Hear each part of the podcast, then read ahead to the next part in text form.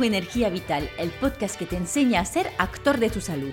Me llamo Cecil y con este podcast pretendo darte las claves para cuidar de tu salud con soluciones naturales. En cada capítulo te ayudaré a acercarte a un equilibrio y una armonía con tu cuerpo, gracias a la fuerza que llevas en ti.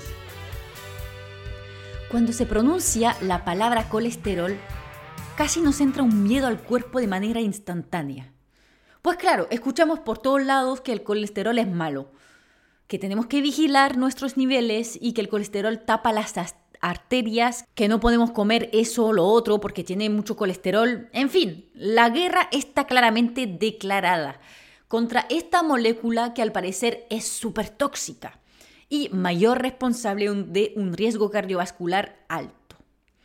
Hemos decidido por consecuencia que cuanto más bajo el nivel de colesterol en sangre, mejor pero ¿estamos realmente seguros que el colesterol sea el culpable de este riesgo cardiovascular alto?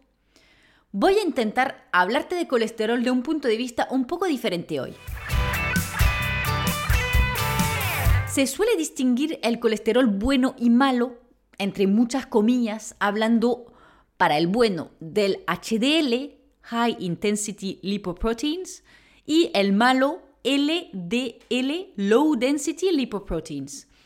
En realidad, como se escucha en el nombre de estos términos, cuando se habla de LDL y HDL, se habla de los transportadores del colesterol que son proteínas, y no del colesterol directamente. Y así, el LDL es la proteína que transporta el colesterol del hígado hasta los tejidos que necesitan colesterol y el HDL es la proteína que transporta el colesterol en exceso en el organismo hasta el hígado. Como lo habrás entendido, hablamos del mismo colesterol, solamente que coge otro camino. Y entonces, ¿por qué el LDL se ha definido como el malo de la historia? Pues simplemente porque se habría observado una correlación estadística entre unos niveles altos de LDL y un riesgo cardiovascular alto. Y así las conclusiones de las investigaciones fueron que el colesterol, saliéndole del hígado, era responsable de las enfermedades cardiovasculares.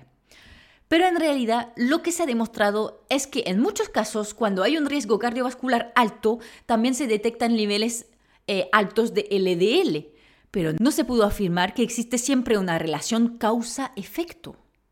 O sea que no se ha demostrado que el LDL alto es sistemáticamente la causa del riesgo cardiovascular más alto, ¿me entiendes? Y lo mismo, los investigadores han deducido que el HDL permite disminuir el colesterol en sangre al llevarlo al hígado, concluyendo, en resumen, que hay que bajar, sea como sea, el LDL en sangre especialmente con medicinas, y eso aunque las personas estén en plena salud. Pero en realidad no se ha investigado el origen del problema, por no variar. ¿Por qué el cuerpo mm, va a buscar colesterol en el hígado para llevarlo a otras zonas del organismo? Pues en realidad todos los ensayos clínicos que tenían como propósito demostrar Em, que disminuir el colesterol de los pacientes disminuye la mortalidad han sido fracasos.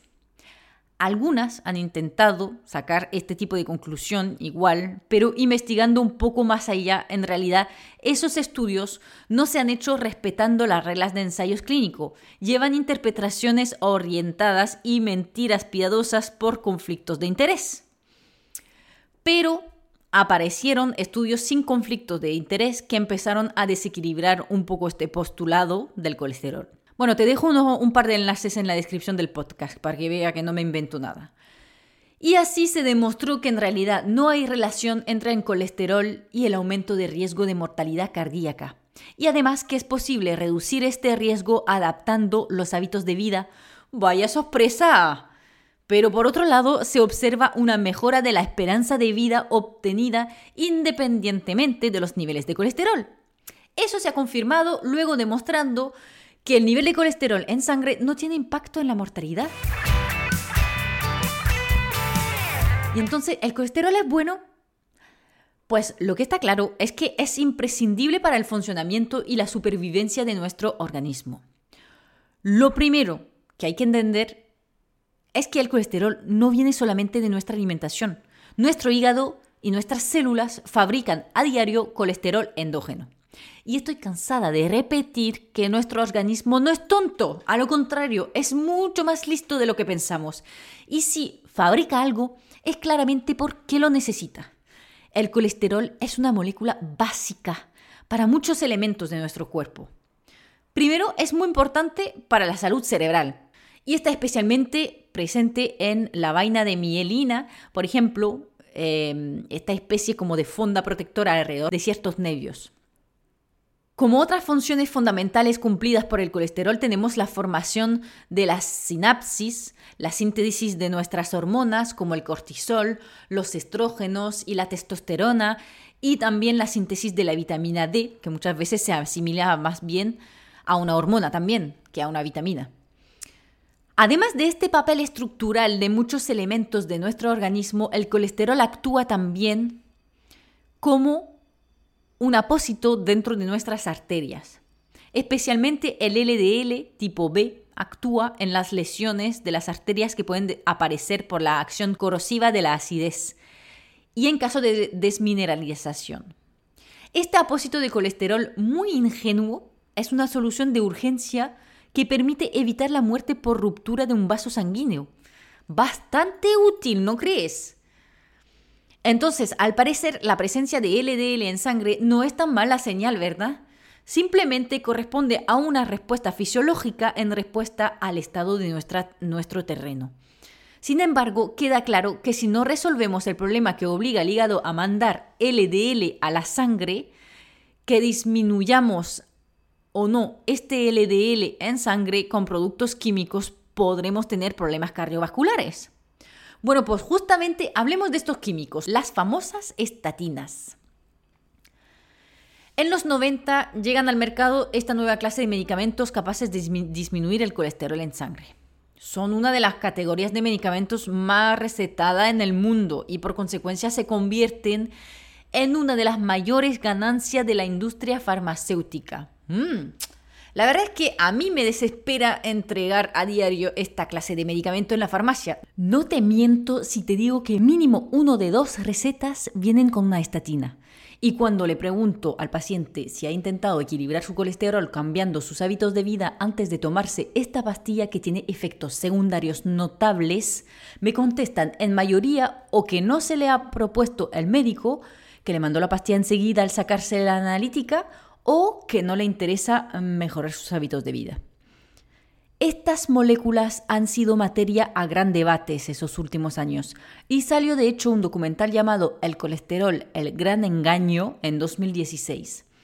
Algunos médicos dicen que las estatinas son inútiles en 98% de las prescripciones. Y peor todavía, podrían ser tóxicas por varias razones.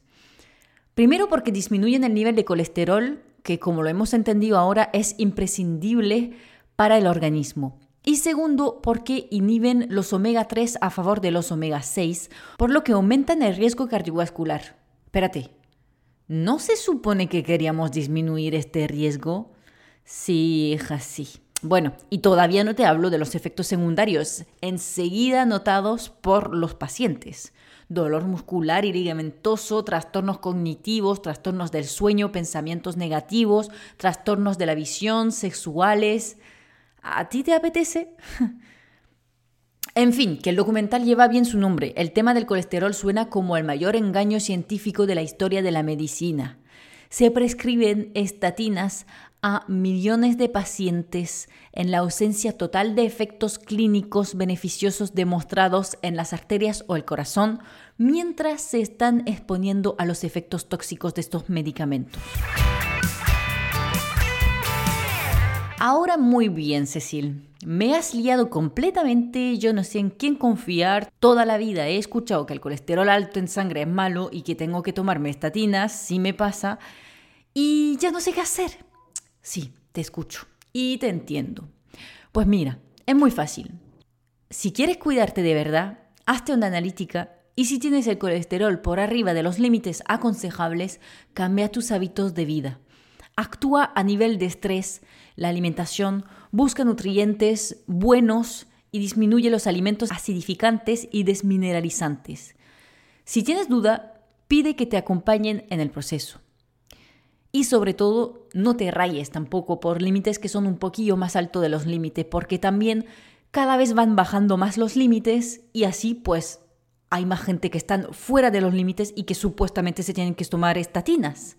Uf, menos mal que no soy famosa porque los investigadores que intentaron decir todo eso mm, se, los, se les echaron al, al garaje, ¿sabes? Quitaron su despacho de arriba en la plantilla de full class y se le echaron al garaje para luego echarlos de verdad. O sea que aprovechemos de que no soy para nada famosa para intentar difuminar tranquilamente el mensaje y que nadie se dé cuenta de los grandes. bueno, vale, para darte seguridad, si a los tres meses no te han bajado los niveles de colesterol, pues háblalo con tu médico. Pero yo tengo mucha seguridad en que si lo haces bien te va a bajar sí o sí.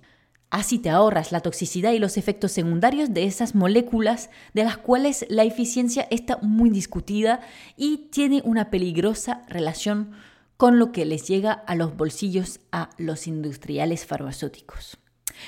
Y hasta aquí el capítulo de hoy. Si has aprendido, aunque sea una cosita hoy, lo mejor que puedes hacer para ayudarme es compartir el podcast en tus redes sociales o dejarme unas estrellas o una reseña en la plataforma de podcast que estés utilizando.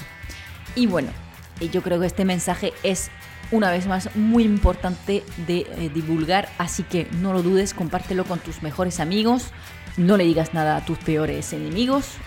no, es broma, hay que cuidar de todo el mundo. Compartir mi podcast es gratis y a mí me ayuda muchísimo. Como siempre, si quieres seguir conversando de salud natural, nos vemos en Instagram amanecencia-naturo. Chao.